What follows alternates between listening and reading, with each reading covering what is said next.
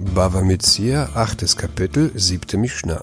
Sagt die Mishnah, המזכיר בית לחברו, המזכיר חייב בדלת, בנגר ובמנעול ובכל דבר שמעשה אומן.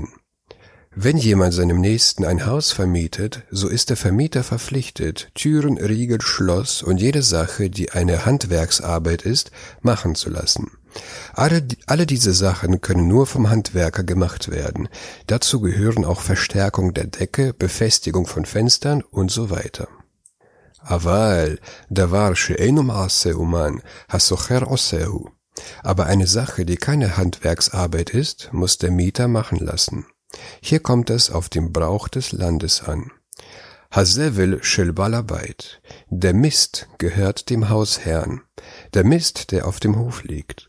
Die Mishnah lehrt, wer ein Haus mietet, mietet nicht den Hof. Alles, was sich auf, was sich auf dem Hof befindet, gehört dem Vermieter. ואין לסוחר אלא היוצא מן התנור ומן הקיריים בלבד.